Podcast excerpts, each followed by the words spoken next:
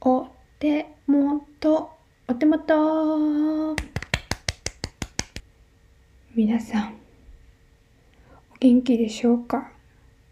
私は少し眠そうでございます。そして喉もカレカレでございます。それでも今日、この思いを収録しなければならない。そう思ったのは、昨夜、今年一番のお笑いの祭典 M1 グランプリが開催されたからです。はい。えっと、M1 グランプリはですね、えっと、今年一番の漫才コンビを決めるという大会なんですけれども、えっと、今年が最多応募数ということですごい盛り上がりを見せていますね。私が M1 グランプリに見出したのが2019年のミルクボーイさんが優勝した年からなんですけれどもここであめっちゃ漫才面白いやんってなってそっから多分ネットフリックスかアマゾンプライムとかで、ね、あの M1 グランプリできるようなやつ全部やってたんですよ。で2001年の中川家さんから多分2009年10年あたりの笑い飯さんが優勝した年まで多分大体見ました。はい。っていうことで去年もその波に乗ってあのマジカルラブリーさんが優勝した年そちらも見させていただいてそして満を持して今年もう見させていただきました。はい。今回は今まで見てなかったんですけど敗者復活戦も見てそして決勝戦も見てそしてそしてその先週あったんですけど「ザ・ w w という女性のお笑い芸人さんのナンバーワンを決める大会も一通りあのネタだけあの決勝っていうか最後の4組ぐらいのやつは見てないんですけどあの一通りのやつは見させてもらってあの 2, 2ネタ目はねちょっと見れなかったんですけどもでも見させてもらってどんな方が出たかはもう分かっております。はい。そしてですねはい今回 M1 グランプリ結構な白熱でしたそしてここから喋らせていただくことあの見てらし見ていただいた方ならあのお分かりいただけるんじゃないかなと思うので、まあ、YouTube まずネタ見てからあの聞いてください。ということでまず敗者復活戦なんですけど結構なメンバーてか私ちゃんと見てなかったんですけど出てらっしゃる方って結構あのひな壇とかで上がってらっしゃる方多いんですよね。だから結構準々決勝とかで例えばですね阿佐ヶ谷姉妹とか蛙亭とかトム・ブラウン日本の社長とかミキ、えっと、ララランドウエストランドも去年決勝行ってましたよねとか七曲りとか準々決勝でまああのまで行ってるっていう形でで準決勝てか敗者復活戦ですねはえっと、例えば東京ホテイソン、アインシュタイン、あと、ニューヨーク、アルカンドピース、大宅、米田2000、あと、見取り図とか、ハライチとかが出てて、結構な面々ですよね。敗者復活戦でこの面々っていうので、結構ビビり倒しておりました。で、あのー米田2000はザ・ W にも出てたんですけど敗者復活の M1 のネタの方が私はめっちゃ面白かったですねすごいあの入ってきやすかったしこの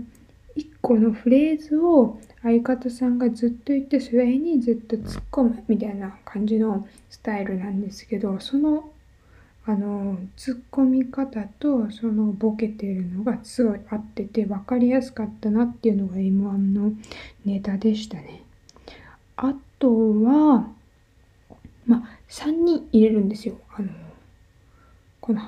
敗者復活戦のネタを見た後、テレビ投票とかネット投票とかで国民から3人ずつ、3人、私3人、まあ1人ずつ3人で選べるんですよ。で、その中で一番票が多かった方が、あの、敗者復活ということで決勝に行けるって感じなんですけど、私は敗者復活では、まず東京ホテイソンさんとアインシュタインさんと見取り図さんに入れさせていただきました。ちょっと、まあ、米田2戦も面白かったからめっちゃ迷ったんですけど、見取り図さん安定のあの高音の喋りからのツッコミで結構動きもあってめっちゃ面白かったんですけどねって感じだったんですけどでまあアインシュタインはねすごい昔から あの関西ローカルの番組とかに出ててえっ、とその稲田さんがまさか東京の全国区に出てるっていうのでねすごいなんか頑張れって思う気持ちもありながらアインシュタインを見てました。うんネタも面白かったしやっぱ稲田さんの、まあ、顔が特徴的なんでそれを生かしたネタだったけどでも全然笑える。アインシュタインさん稲田さん結構滑らない話とかでも自分の見た目のことを喋ってるネタとかも多かってまあ漫才でもそういうのやるんやって思ったんですけどそれもまあ面白かったですね。なんかうんなんか変なリズムの歌とかもありつつそういうのが面白かったです。であと東京ホテイソンのなんかちょっとマイク下げたりするちょっと仕草とかうん、ツッコミもやっぱ面白かったし、あの、なんか、岡山県の、あの、伝統文化でちょっと突っ込むっていう形なんですけど、うん、面白かった。この3人入れたんですけど、まあ、あの、全国投票でハライチさんに選ばれたということでした。はい。ハライチさんも初めてネタ見たけど、ああいう感じなんやって思って。うん、澤部さん、やっぱキャラ立ってらっしゃいますよね。で、決勝。決勝もね、すごい、すごい白熱した戦いだったんですよ。なんでかというと、あの、1、2、3位まで決勝の中で3番目を決めて、そっからもう一回ネタをやって、で、その3人の中で選ばれるんですね。だからもともと何人のかな ?7 人ぐらい。8、9、10、10 10組ある中で3組選ばれてそその3組がもう一回ネタやって選ぶって感じなんですけどそのねとその123っていうあの順位が出るんですよ。そのあの審査員の得点によって。出るんですけどそのね得点がもうある時638637636かある時が665、655、655みたいな感じで、あの、1点差ずつとか、あの、2位、3位も同点とかだったんですよね。あんまりそういう年のとこ見てはなくて、これめっちゃもう、多分審査員の方も困ったんだろうなと思います。この得点をつけるのに。なんか、ハマる人はハマるし、ハマらん人はハマらんみたいなネタもあってたんで、こうハマった人がガンって点数バンって高く出したらあんまの人はそこそこの点数出すじゃないですか。で合計するとやっぱあの同じような得点になったりするんですよね。だからっていうのもありあったのと、まあ、今回やっぱレベルも高かったのかなっていうのもありました。で私面白いなって思ったのがモグライダーさん。1番目だったんですよ。で点数を決める時に一番あのー、重要なのがあの順番でそこのお笑いをこのネタをしていく順番ってめちゃくちゃ重要でなんか一番最初だとやっぱ点数が上がりにくいんですよね。あんまり例えば審査員の方がそこで98とか99とかつけてもらうと次やっぱ評価しにくじゃないですか。その98から上がもう99100しかないから2点でもう自分は次の人たち決めなあかんしっていうことになるからあんまり得点高くできないんですよ。なんだけどモグライダーの最初1話目ってなんかやっぱまだしけてるっていうかなんかあんまり温まってない会場になってるからどうなんやろなって思ってたけどなんかネタがね、まあ、三河健一さんの「さそり座の女」の話で「いいえ私は」って始める最初の歌詞の冒頭の部分にあのフューチャーしてそこで「いやなんでなんでその歌詞やねん」みたいな感じで突っ込んでいく感じなんですけどそれがね意外に面白くて。例えば結構若い世代の方も三河健一さんのあの曲知ってるしやっぱねあの例えば両親の世代とかちょっとおじいちゃんおばあちゃんとかでも知ってるじゃないですか。でまあ老若男女に分かってもらえてかつ確かにそこ誰も突っ込まんかったなみたいなとこを突っ込んでたのもめっちゃ面白かったですね。初めて拝見させてもらったんですけどめっちゃ面白かったです。であとおもろいなって思ったのは、まあ、真空ジェシカさんも面白いなと思ったんですけどちょっとねなんかあの科学の難しい言葉みたいな数学の難しい言葉みたいななんか何それみたいなのが出てきてこれ多分高校とか大学とかちゃんと出てなきゃ分からんやろみたいなネタが何個か出てきてまあうんそこちょっとなんかもっと分かりやすいなんかねなんかモールス信号とかそういう感じにしてくれたらよかったのになって思いました。で私私面白かったと思ったのはオズワルドさん。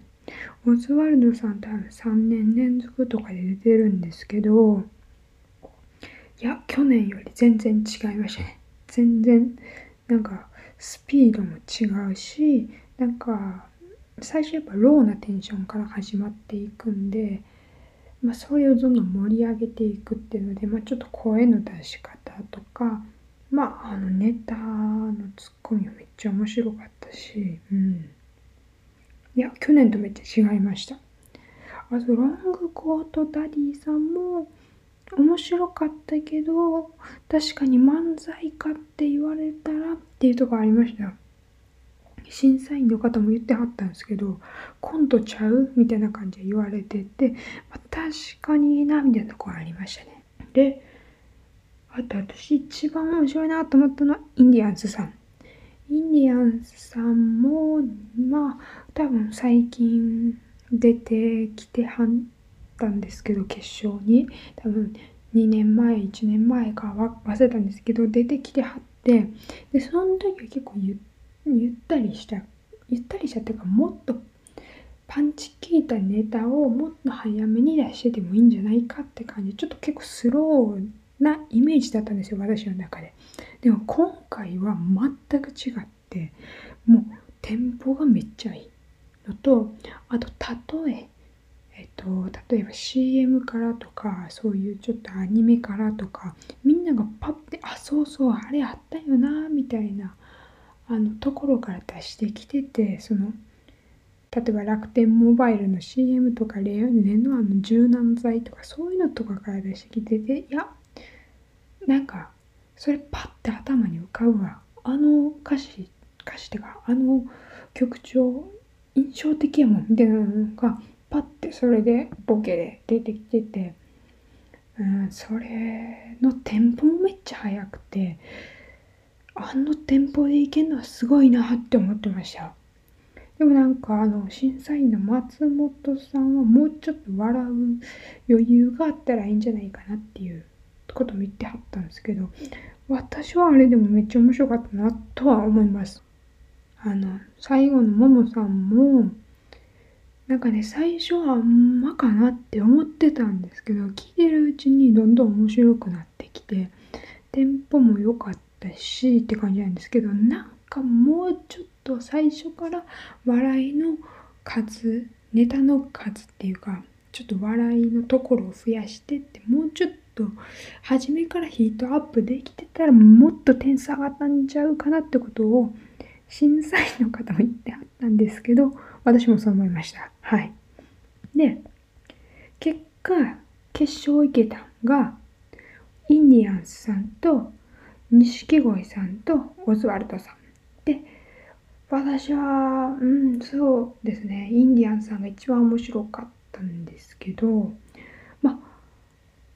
錦鯉さんが優勝されたっていうことで、はい。まあ、あの、錦鯉さんは去年ぐらいから出てきてはって、で、最初パチンコのネタをね、あの、去年はやってはったんですけど、その時に、まあちょっと印象がついて、その、あの、ボケの方が、でっかい声でバカみたいに喋ってるっていう印象がついて、そこはめっちゃ新鮮で面白かったですね。で、ちなみにそのバカっぽくやった方がいいんじゃないかって言ったのは多分長谷川さんですよね、これ。このボケの方が。あの、長谷川さんに言ったのがハリウッドザコシショウということで、はい。あ、なるほどっていう感じですね。で、まあ、錦鯉、去年と比べたら全然、なんかこう、テンポももうちょっと速くなってたし、ツッコミの方もちょっとボケの用意みたいな感じもしつつ、まあ、やっぱあの、でっかいあの、大きな声のトーンのものと、ちょっと東京弁っていうか標準語でスパッと突っ込むっていうのが良かったんじゃないかなと思います。でも私的にツッコミの方結構なんか暗いトーンっていうか厳しめのトーンやったからなんかもっと優しくした方がいいんじゃないかなと思ったんですけどでもあんくらいじゃないとコントラストが出へんから面白くないのかなと思いました。でオズワルドさんは私は決勝ネタの1本目の方がめっちゃ面白かったなって思ってちょっと笑いがのねそのヒートアップ加減がちょっと遅かったかな。まだちょっと笑い始めるのがちょっとネタの中盤ぐらいになってもうたからうーんって感じですね。1本目のネタなのがめっちゃ面白かったですね。っていう感じで。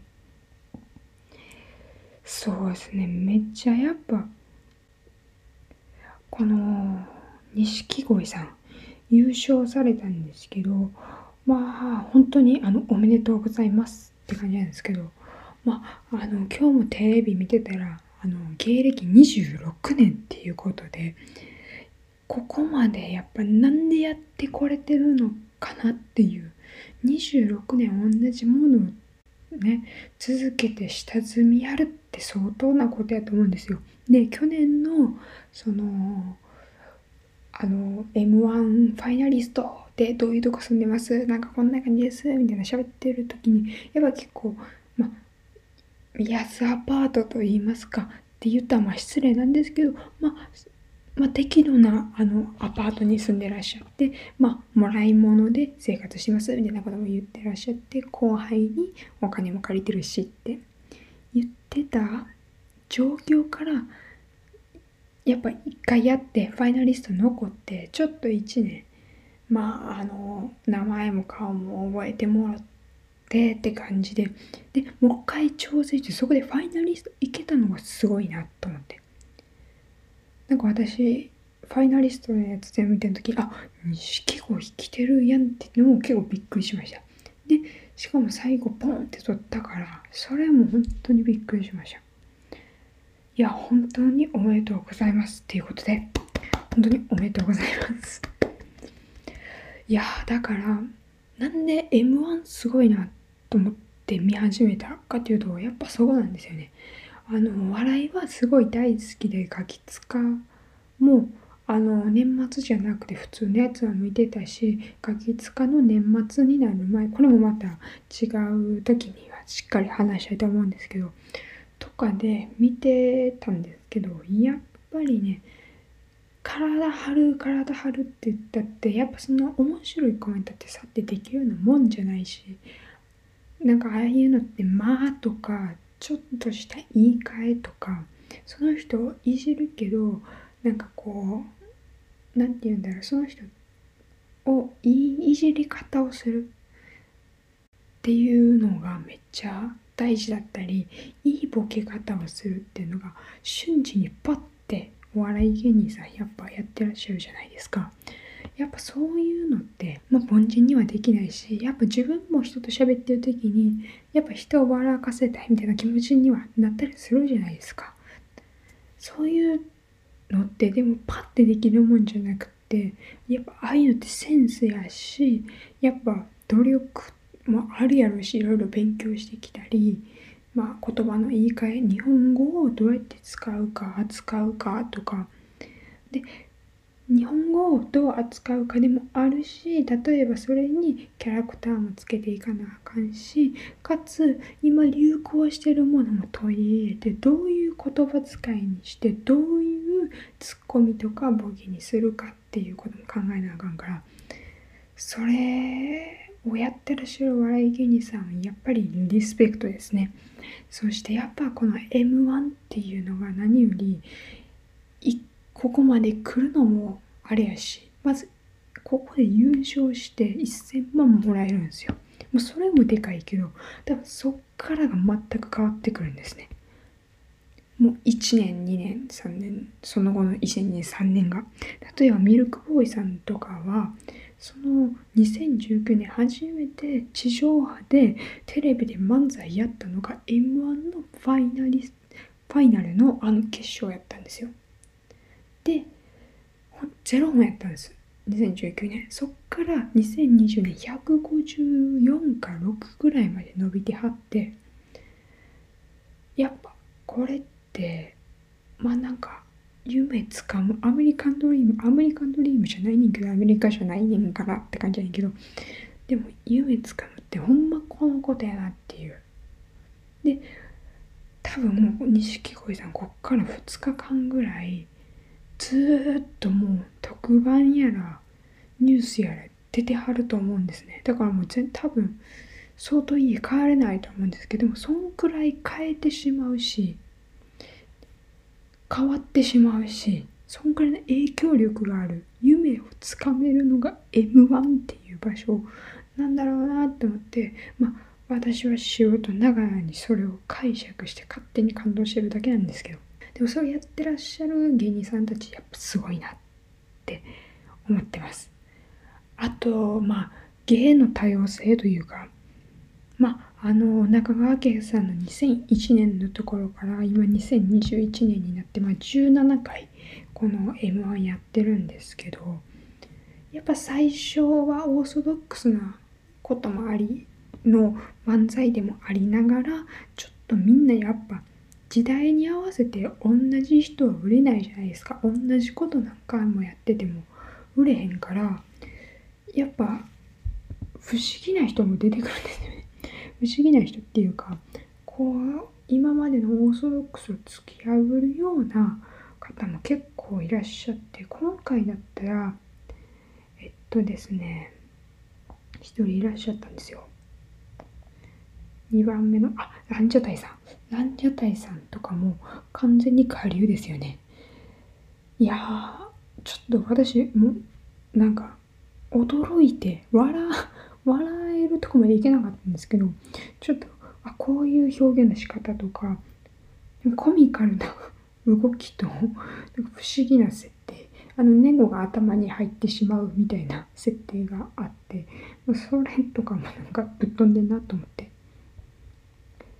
面白かったですね。だから去年もマジカルラブリーさんがあの電車のネタやってましたけど、あれも我流って言われてますよね。やっぱそんくらい多様性っていう、多様性っていうのかな。だからネタの豊富さ、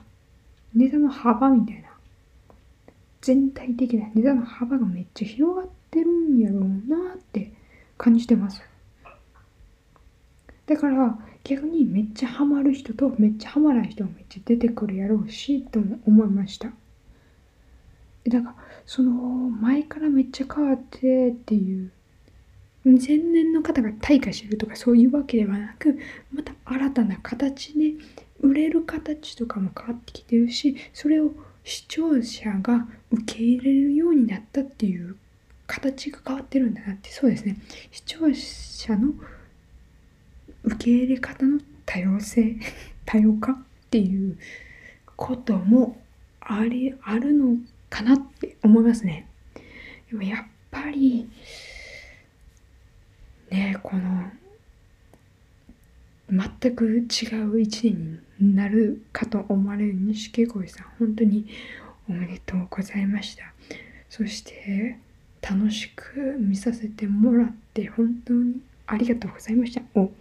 言いたいです。まあそんなこんなでねあのお笑いのことについては M1 以外ならず言ったガキツカも好きやしラジオも結構オードリーさんとかも聞かせていただいてたりするんで、まあ、時々ちょっと喋っていこうかなと思います。あの、カミカミだったかもしれないんですけど、ちょっとこの思いはしっかりちょっと伝えたいというか、残しとくかなみたいな。ね、語りたい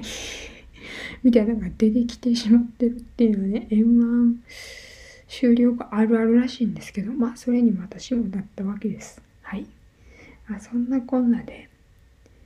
また皆さん YouTube でも M1 あの多分準々決勝も敗者復活戦も決勝も全部あると思うんでもし興味ある方はぜひ見てみてください。はいよろしくお願いします。じゃあここら辺で今日も皆さんのいい一日になりますように。さよなら。